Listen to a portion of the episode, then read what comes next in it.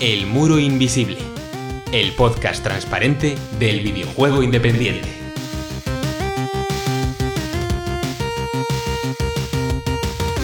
Hoy cruzamos el muro para mudarnos y vivir una nueva vida. Aprendemos qué es lo que cuentan nuestros objetos de nosotros mientras ordenamos nuestra ropa interior y revisitamos nuestros recuerdos para poder conciliar el amor y la pérdida. Comienza El Muro Invisible.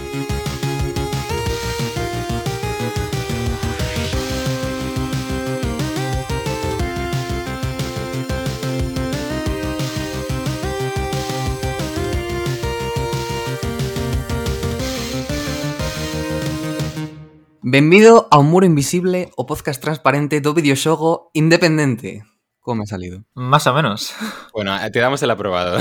Me estaba aquí integrando entre, entre los dos gallegos con los que hago este podcast porque siento síndrome del impostor a ser el único mesetariano de aquí. Pero bueno, una semana más. Les habla Pablo, PJ para los amigos, y estoy aquí con el otro Pablo, Pablo García, ¿qué tal? ¿Qué tal? Encantado. Y con Ariadna Álvarez, que también está por aquí una semana más. Sí, aquí estoy, lista para hablar de videojuegos. Y de lo que surja. Sí. Y bueno, pues una vez hechas las presentaciones de rigor, comenzamos con la sección contextual.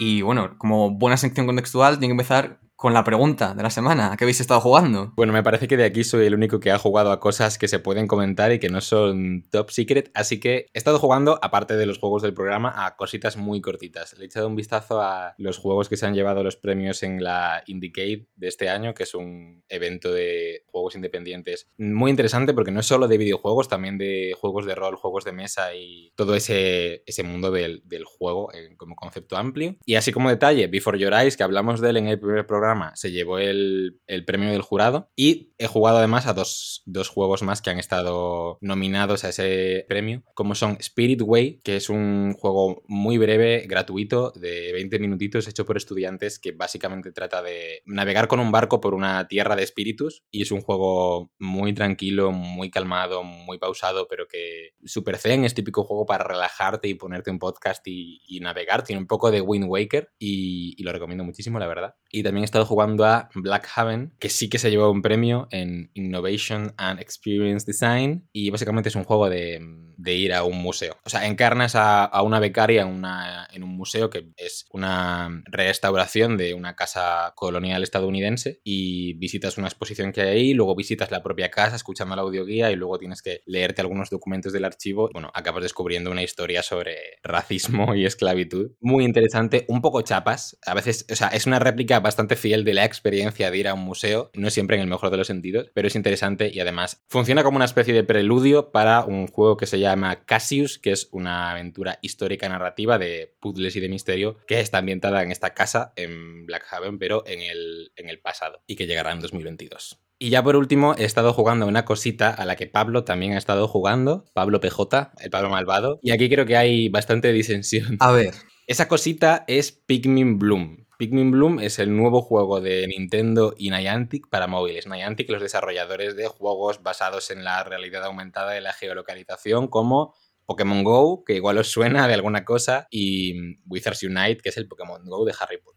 Pikmin Bloom coge un poco este concepto, lo traslada a la saga de Pikmin de Nintendo y lo convierte en un juego sobre pasear. En este caso no tienes que cazar Pokémon, no, no requiere que tú estés activamente dentro del juego para jugar, si esto tiene sentido. Entonces, tu único cometido es pasear y el juego mide tus pasos, utiliza el, el podómetro integrado en el teléfono para medirlos aunque no estés jugando activamente y tienes una especie de mochila en la que crecen Pikmins. Tú plantas Pikmins y cuando das pasos estos Pikmins van creciendo y vas recopilando Pikmins que te siguen en tu paseo y que a los que puedes alimentar para que crezcan flores, que luego puedes plantar por ahí. No sé muy bien con qué propósito y coleccionar más Pikmins y ya está, básicamente. Mi opinión es que es un juego ciertamente vacío. A ver, Pikmin Bloom lo que hace es que, a pesar de estar vacío, entre comillas, como dice Pablo, aunque eso es una patada bastante grande a nuestro manifiesto, porque el videojuego no puede ser una sola cosa, tal, no sé qué. Pues... Yo, yo no estoy diciendo que no sea un videojuego, estoy argumentando que es un videojuego malo.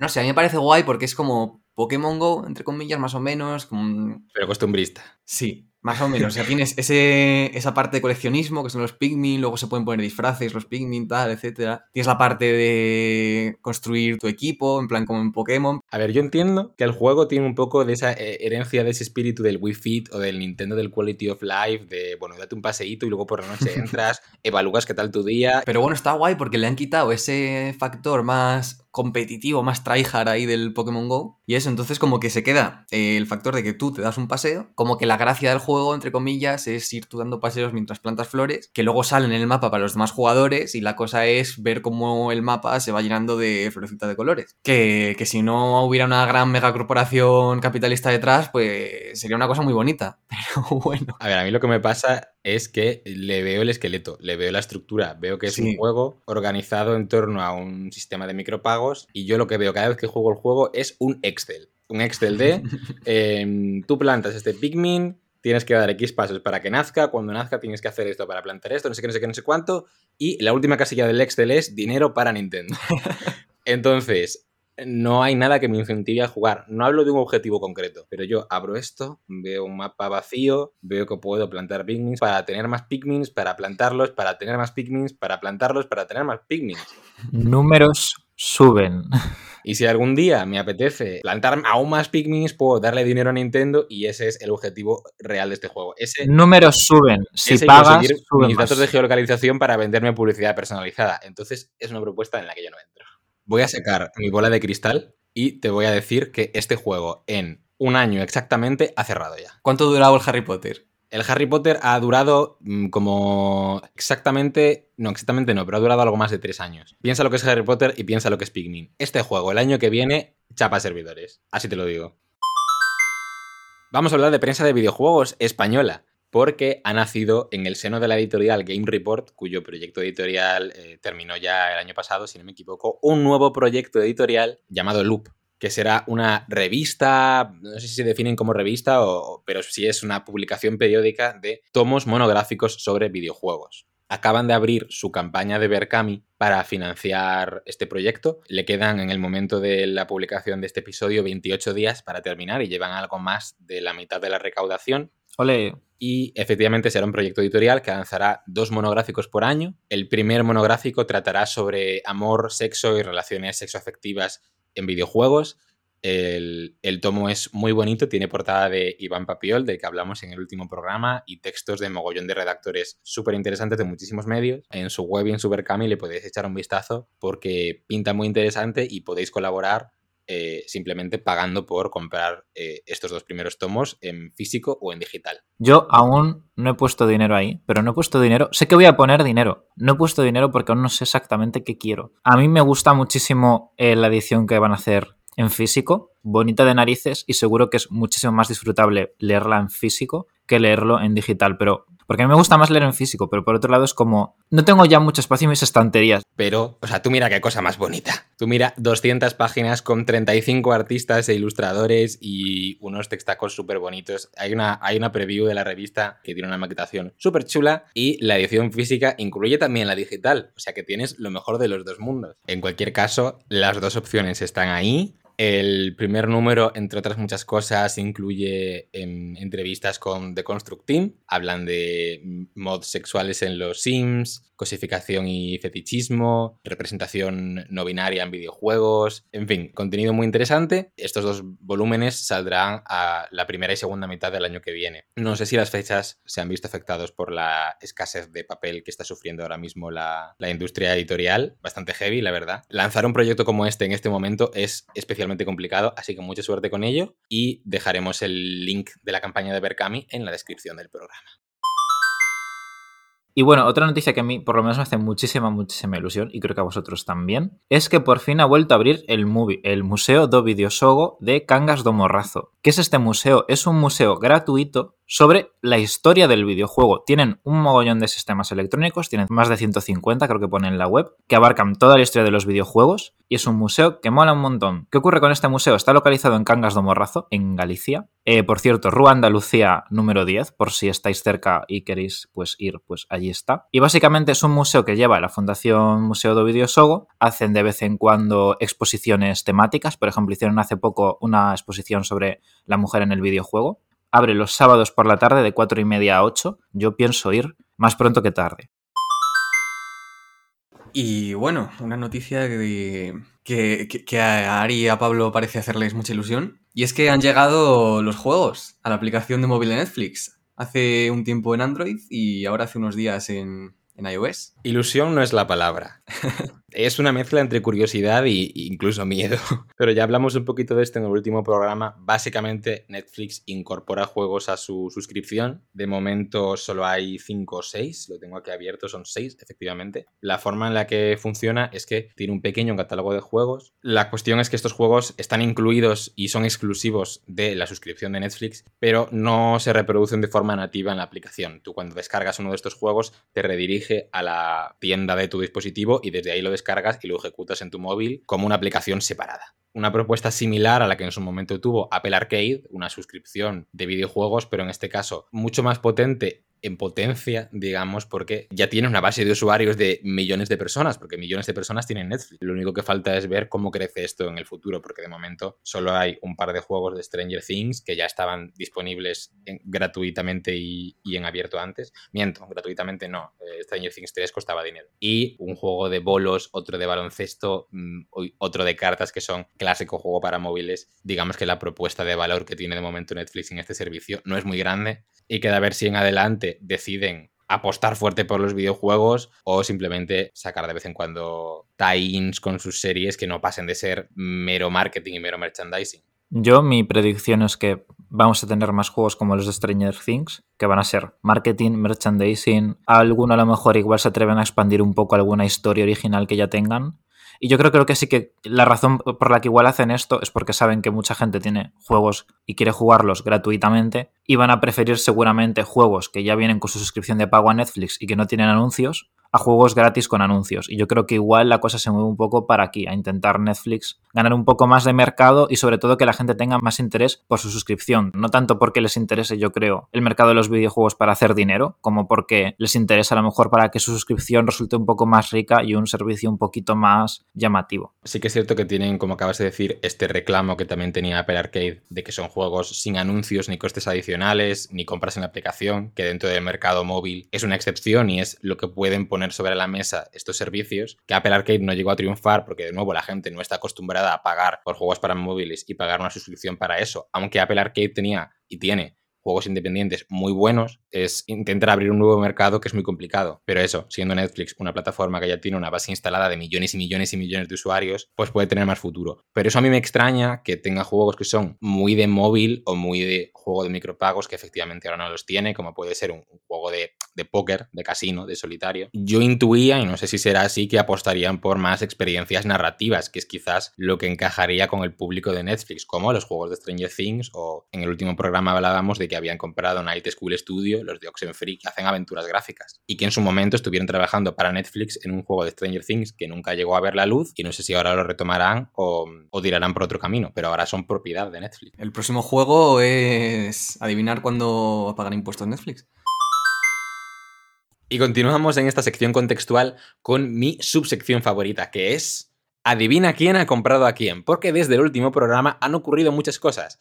La primera, que 2K ha comprado a Elite 3D, un estudio valenciano también centrado en videojuegos para móviles. Que Unity, la empresa propietaria del motor gráfico con el que funcionan básicamente la mitad de los juegos de la historia, todos los que no funcionan con el Unreal Engine, ha comprado por 1.625 millones de dólares a eh, Beta Digital, que es el estudio de efectos especiales de Peter Jackson, el responsable de los efectos especiales y digitales, más bien, de películas como El Señor de los Anillos. Y por último, Devolver Digital, la famosísima y muy potente distribuidora de videojuegos independientes, probablemente la más importante que hay, sale a bolsa.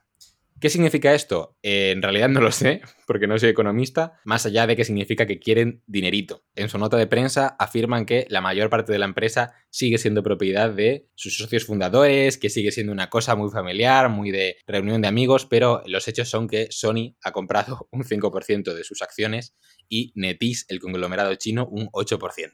Ahora se nos vienen decenas y decenas de artículos en prensa y de opiniones en redes sobre si podemos seguir considerando a Devolver Digital una distribuidora independiente. Yo personalmente pongo la línea en salir a bolsa.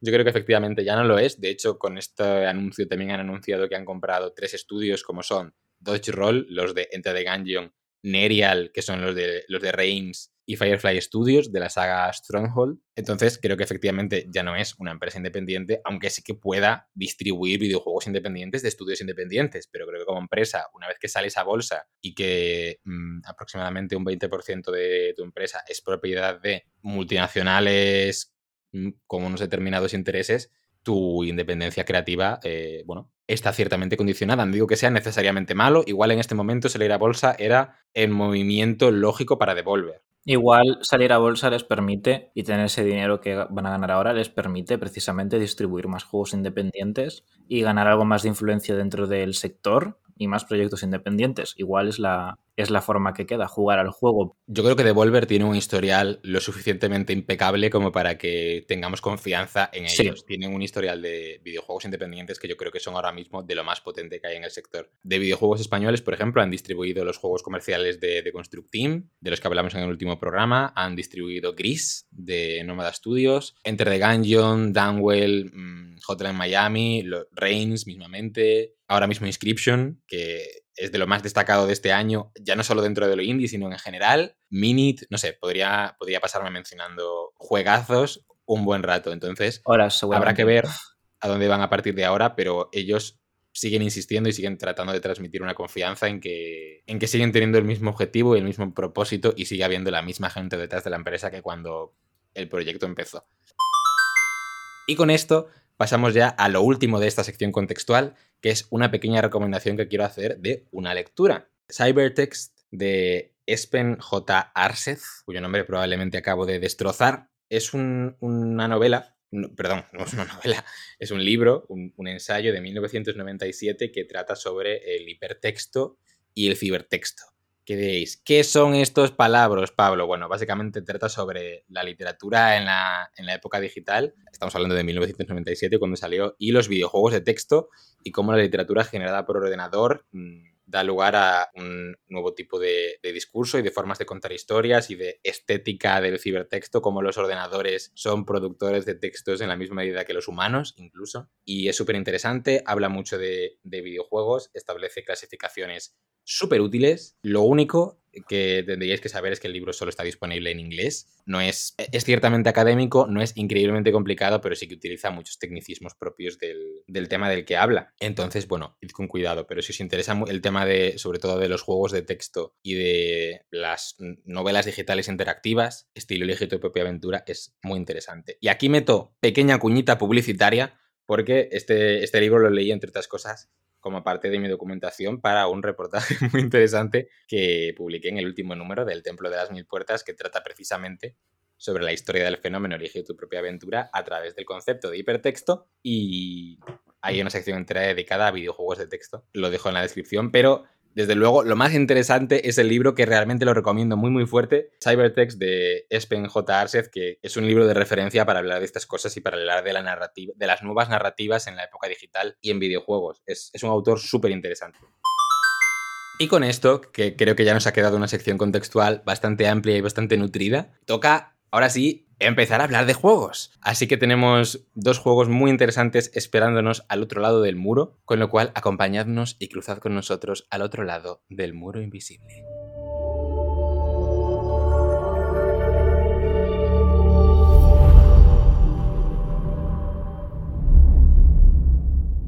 Y una vez cruzado el muro invisible, vamos a hablar de el primer juego que traemos en este programa, Unpacking.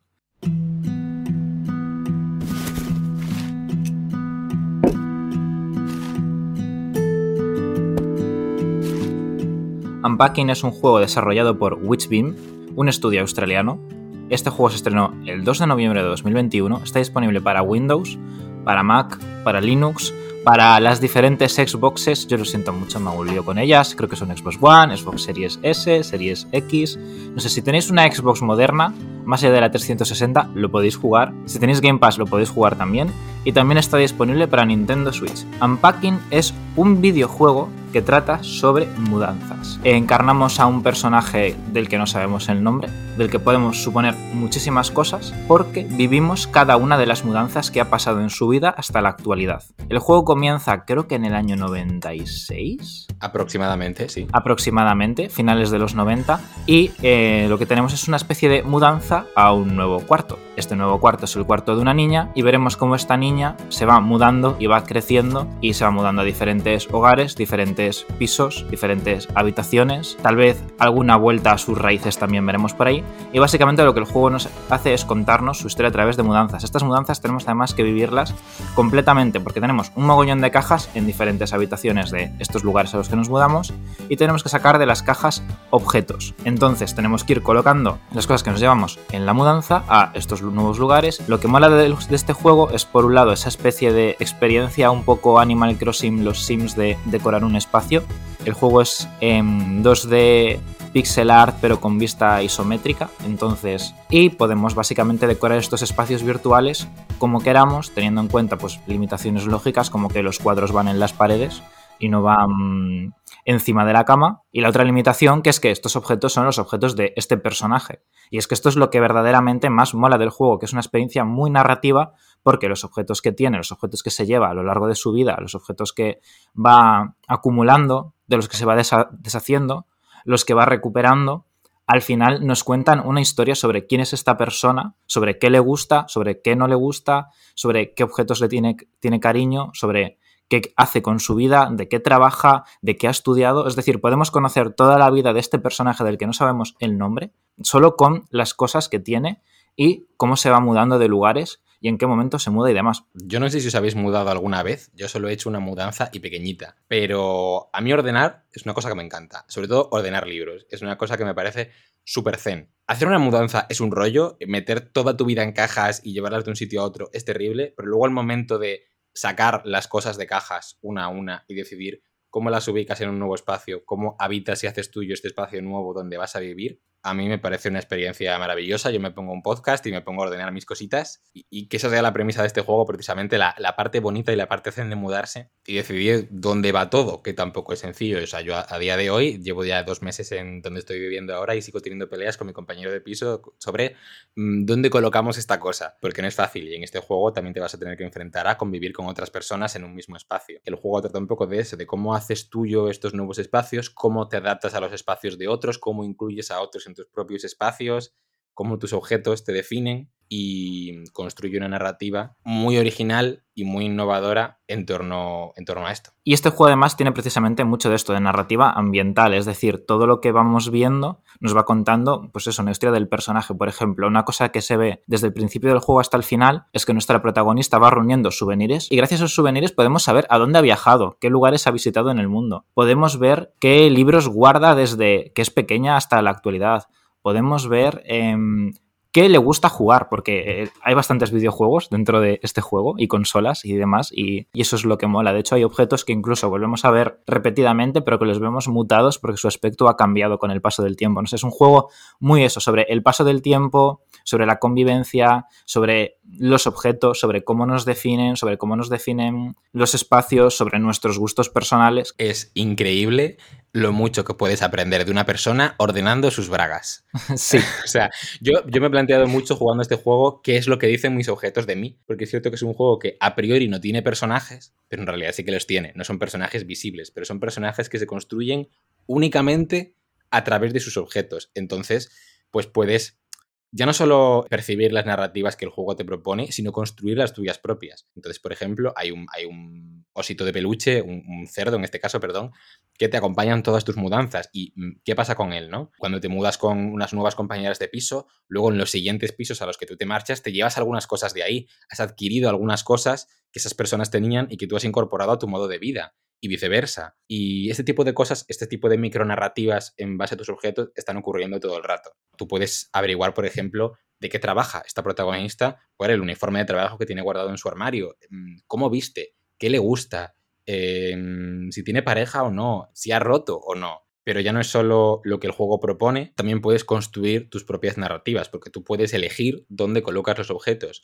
Y no dice lo mismo de ti que coloques tus aficiones encima de la mesa o que las escondas dentro de un cajón. No dice lo mismo de ti que debajo de la almohada metas un pijama o metas tu diario secreto. O yo, por ejemplo, un detalle que me gustó mucho y que fue mi movida, que yo, mi, mi película que yo me monté es que en un momento determinado saqué de una caja una libreta y un boli y dije, ¿qué hago con esto? Y en lugar de colocarlo, pues igual encima de la mesa, lo coloqué encima de la mesita de noche y la película que yo me monté es que esta protagonista, cada vez que se levanta de la cama, escribe sus sueños en una libreta. Y eso es una cosa que es una narrativa que he generado yo y que eso en el juego ocurre constantemente, ¿no? Y tiene este elemento de sorpresa de que cada vez que metes la mano en una caja, saques sacas una cosa que es una sorpresa, no sabes lo que es y tiene un poco de redescubrir tus propias pertenencias y genera una conexión muy, muy real con este. Llegas a conocer muy bien a esta persona a la cual no ves, no sabes su nombre, no sabes quién es. Ni su cara.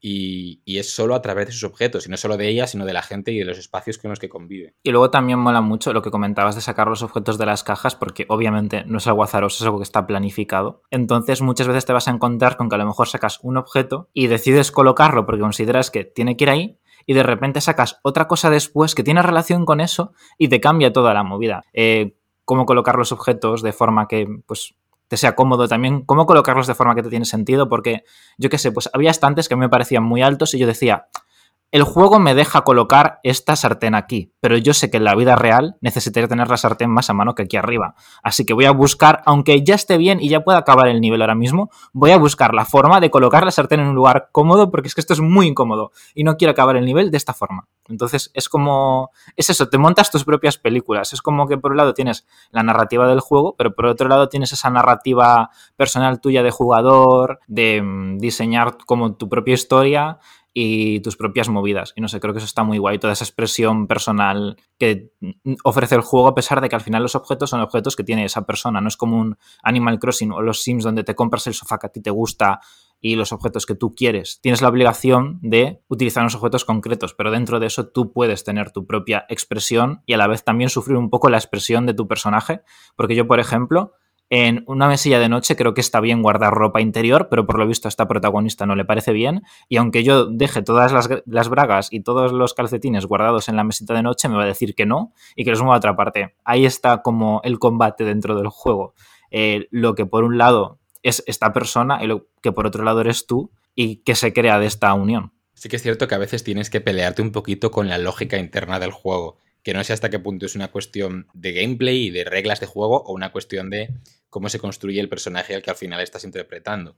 Entonces, cuando terminas de sacar todos los objetos de las cajas, no puedes terminar el nivel hasta que todos los objetos están colocados en un lugar, digamos, apropiado, entre comillas. ¿Qué significa esto? Que tú tienes libertad para colocar todos los objetos donde quieras, pero evidentemente si colocas una sartén en la bañera, el juego no lo va a dar por válido. Hay ocasiones en las que este sistema choca un poco porque no todos los objetos tienen una lógica que quizás tú puedas seguir. Por ejemplo, en la primera habitación en la, que, en la que jugamos hay un balón de fútbol que siendo un objeto que rueda por los suelos, yo colocaría en el suelo en una esquina y sin embargo el juego no me dejó pasar al siguiente nivel hasta que no lo coloqué en una estantería, que es un sitio donde yo no colocaría un balón de fútbol. Y como con esto con otras cosas, pero en general te da mucha libertad y a mí lo que realmente me parece interesante es cuando utiliza estas limitaciones con fines narrativos. Si hay una fotografía que tú en todas tus casas has colocado en un corcho y de repente al llegar a la casa número X, esa fotografía ya no la puedes colocar en el corcho y no sabes por qué, y el juego solo valida tu orden cuando la has escondido dentro de un cajón,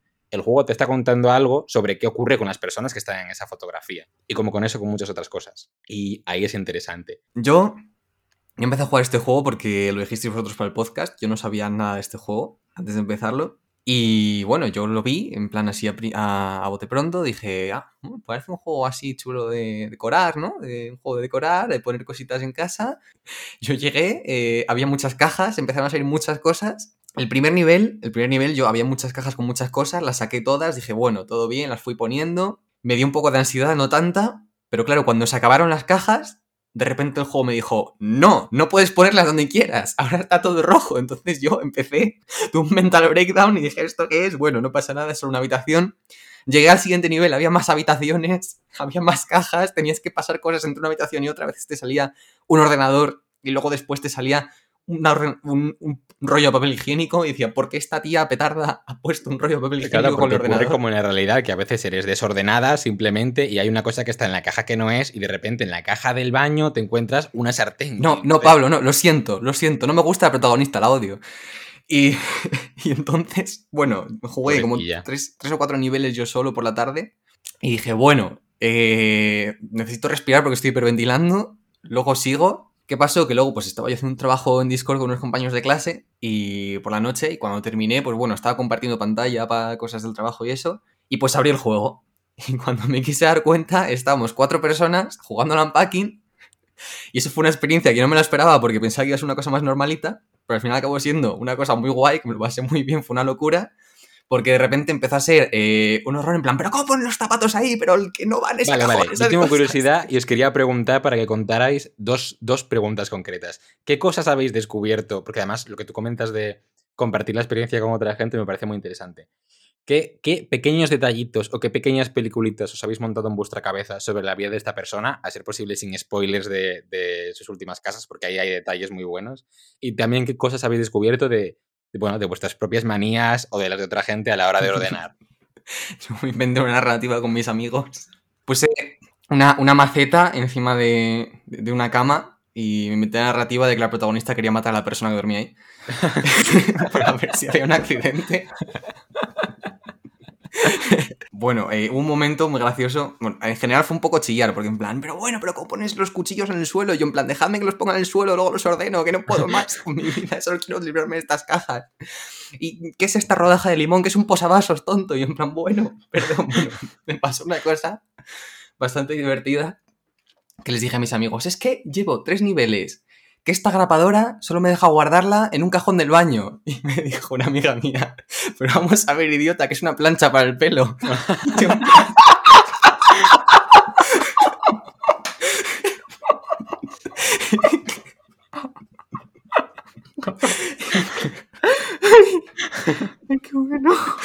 claro, yo en ese momento, entre la ansiedad de librarme de cajas y que no sabía. Y, lo- claro, dije ya, pues, pues bueno, pues mira, yo ya, sinceramente, entonces la ansiedad pasó a ser, pues mira, eh, me da igual ya todo, yo voy a dejar las cosas. Y uno, un, un chaval de... También en plan, pero ¿cómo dejas un zapato ahí de- a un lado y un zapato de, de otro lado? Y en plan, pero ¿qué más da si están los dos juntos? ¿Qué más da que uno esté mirando para atrás y otro para adelante? No, no, no, terrorista, los zapatos todos apuntando hacia el mismo lado. Bueno, ahora que dices lo de terrorista, Los me zapatos- terrorista muchísimas veces. O sea, Los zapatos apuntando hacia rollo de, de forma que Hacia tengas. adentro. Sí, rollo hacia adentro para tú sacar. Sí, ¿no? Claro, Sí. claro, claro. Vale, bien, bien, bien. Esa es la forma canónica de ordenar los zapatos. Y los libros, los libros por sagas, de hecho hay una saga que son tres libros, uno, dos y tres. Esos libros Sí. van siempre juntos. Sí. No los separéis. luego además había una, había una función al final que te dejaba ver una repetición de lo que has hecho. Entonces, cuando estaba con mis amigos, estaba, era una risa porque además de que parecía un vídeo de How to Basic, de cosas moviéndose muy rápido, con Sí. clic, clic, clic, clic, clic todo el rato, pues decían, en plan, guau, qué risa, aquí es la parte donde intentaste, yo qué sé, eh, donde pusiste los cuchillos en, en la cama, los cuchillos, y en plan, bueno, perdón, y, entonces era como discutir otra vez, en plan, es que no sé cómo pudiste hacer esto, y en plan, bueno, pero ya lo arreglé tranquilo. Entonces... Ahora que lo mencionas, esto es un detalle muy chulo. Que el juego tiene, para empezar, un modo foto, bastante interesante, y tiene una opción de ver repeticiones a cámara rápida de todo lo que has hecho, incluso de generar GIFs a partir de ellas para compartirlos, que son increíblemente satisfactorias y que también te ayudan a aprender mucho de ti mismo, porque de repente ves en un minutito cómo, lo que hay dentro de tu cabeza, cuál es tu lógica organizativa, Total, cómo ¿eh? piensas y cómo ordenas.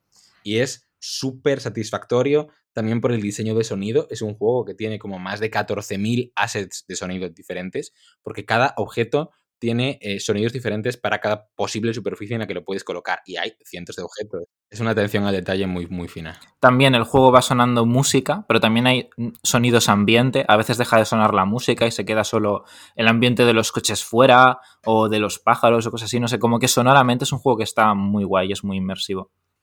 Total, yo recomiendo, recomiendo que lo juguéis con, que lo juguéis con gente, porque además de aprender cómo tendrá, cómo, cómo la gente suele, porque hay cosas que a uno me parecen relativamente estándar, en plan, pues esto va así, pero luego resulta que, que- que- Para otra que- gente va de otra manera. yo he de decir que estoy gratamente sorprendido porque yo pensaba que al final iba a haber el típico plot twist indie de la muerte y que el último nivel iba a ser, yo que sé, organizar, No. meter cosas, meter cosas en cajas o organizar una casa en la que se ha muerto alguien y hay que cambiarle las cosas. Re- Sí. recogerlo, ¿verdad? O sea, como que sean todas las mudanzas de tu vida y que la última sea otra Sí, persona. sí, yo pensaba que iba a haber un plot twist de muerte, pero gracias a Dios no lo ha habido. Estamos rompiendo la racha de este programa. Qué oscuro. Yo lo- lo- te lo juro, yo lo tenía interiorizado completamente. Yo sabía que iba a pasar. Yo decía, esto, esto, esto va a ocurrir. Pero bueno, spoiler no pasa, menos mal. O sea, porque ya lo que me faltaba irme a la cama con la sensación de que el juego acabó con muerte. A ver, lo que es la historia en sí, yo que sé, te puede durar como mucho tres horas, cuatro, cinco si quieres dejarlo todo muy bonito y muy estético. Pero me refiero, es que el nivel de pulido de este juego a mí me parece eh, impresionante. Bueno, Unpacking, un juego breve sobre ordenar y sobre mudarse, con una narrativa muy interesante y sobre todo muy zen, muy satisfactorio. Y Bueno, muy zen, ahora ya hemos visto que no tanto. ahora ya hemos visto que no tanto. eh, ya lo sabéis, no pongáis las sartenes en la bañera y no pongáis la ropa interior en la mesilla de noche. Y dicho esto, pasamos a nuestro siguiente y último juego de este programa.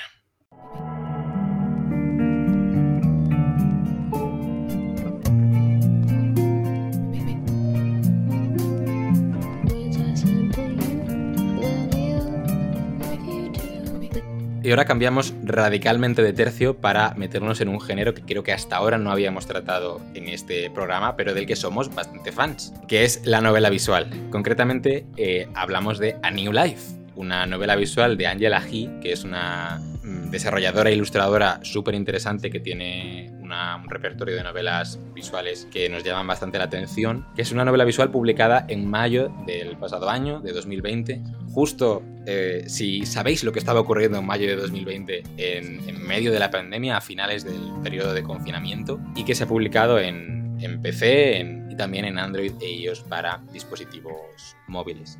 Y es una novela visual muy muy breve, de nuevo es una novela que se puede jugar en unos 15 minutos aproximadamente y que como toda novela visual se basa en gráficos mm, razonablemente simples y texto, texto de diálogos y decisiones que tú como jugador tienes que tomar. Es en este caso una novela visual sobre el amor pero también sobre la pérdida hasta cierto punto. O como la propia Angela Gila describe en su página, una historia de amor clásica sobre conocerse, casarse, crecer, pero ¿qué ocurre cuando eh, la persona a la que amas siente dolor? ¿Qué es lo que haces? ¿Es, ¿Es mejor amar y sufrir o no amar en absoluto? Y trata un poco este tema de la pérdida a través de la relación de dos mujeres en la que tú puedes en estos 15 minutos tomar varias decisiones clave. Cuando esta relación inevitablemente termina, por una razón u otra, el juego no termina, el juego solo acaba de empezar. Y entonces el juego te propone volver atrás a través de un diario, al que creo que se le pueden sacar diferentes lecturas. No sé si el juego está tratando de proponer que tú estás reviviendo tus recuerdos y fantaseando con lo que podría haber sido, o si realmente a través de ese diario estás volviendo atrás en el tiempo para cambiar lo que ocurrió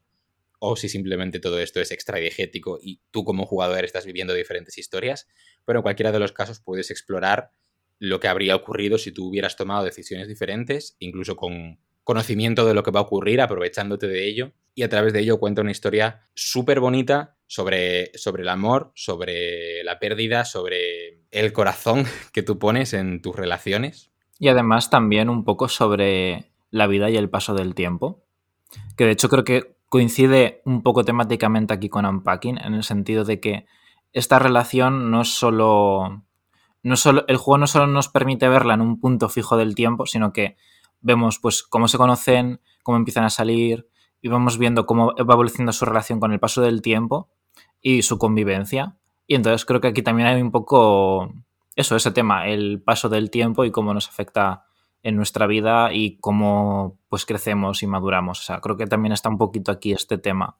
Yo este juego, sin, sin haberlo jugado y tal, así en plan un poco a nivel artístico y nivel de historia, comprendo que la historia luego va por otros caminos, pero me recuerda un poco al Florence, ¿no? Yo, yo creo que tiene mucho de Florence, sí. O sea, yo lo vi, o sea, he visto un tráiler Menos minijuegos, más seleccionar opciones de visual novel, pero sí. es más basado en rollo. texto, pero el tipo de historia que propone y el estilo artístico que tiene, yo creo que es bastante razonable la comparación. Y, y sí, te, mm, Tiene muchos matices porque cómo se desarrolla esta relación y las diferentes facetas de ella que puedes ver en función de qué cara de la historia continúes, incluso las propias ilustraciones y los fondos. Estoy viendo ahora mismo una imagen del juego en la tienda que tiene un detalle muy revelador en el, fondo que en el diálogo no se explicita, pero que eso, tú puedes eh, averiguar mucho sobre estos personajes y sobre su relación por lo que se dicen, por las pequeñas variaciones que ocurren. No es una relación perfecta. En 15 minutos le da tiempo a desarrollar una relación con sus imperfecciones y cómo se desarrolla hasta, hasta la pérdida, digamos, ¿no? Incluso cuando vuelves atrás y revives una misma situación por la que ya has pasado, los diálogos cambian y te ofrecen diferentes matices y diferentes eh, detalles de su relación, que creo que también tiene que ver con esto que estaba diciendo de que estás reviviendo tus recuerdos, que tampoco son perfectos e inmutables, ¿no? Entonces, estos pequeños detalles, estas, perfectas, estas pequeñas intervenciones van cambiando y a veces incluso se añaden más opciones al diálogo en función de lo que ya has visto que puede ocurrir en el futuro y de las inquietudes y de... Hay una escena muy bonita en la que los dos protagonistas están en la cama hablando de sus miedos y sus deseos y cada vez que pasas por ella conoces diferentes partes de su personalidad y es una experiencia muy bonita. Es un juego muy bonito, también visualmente me refiero.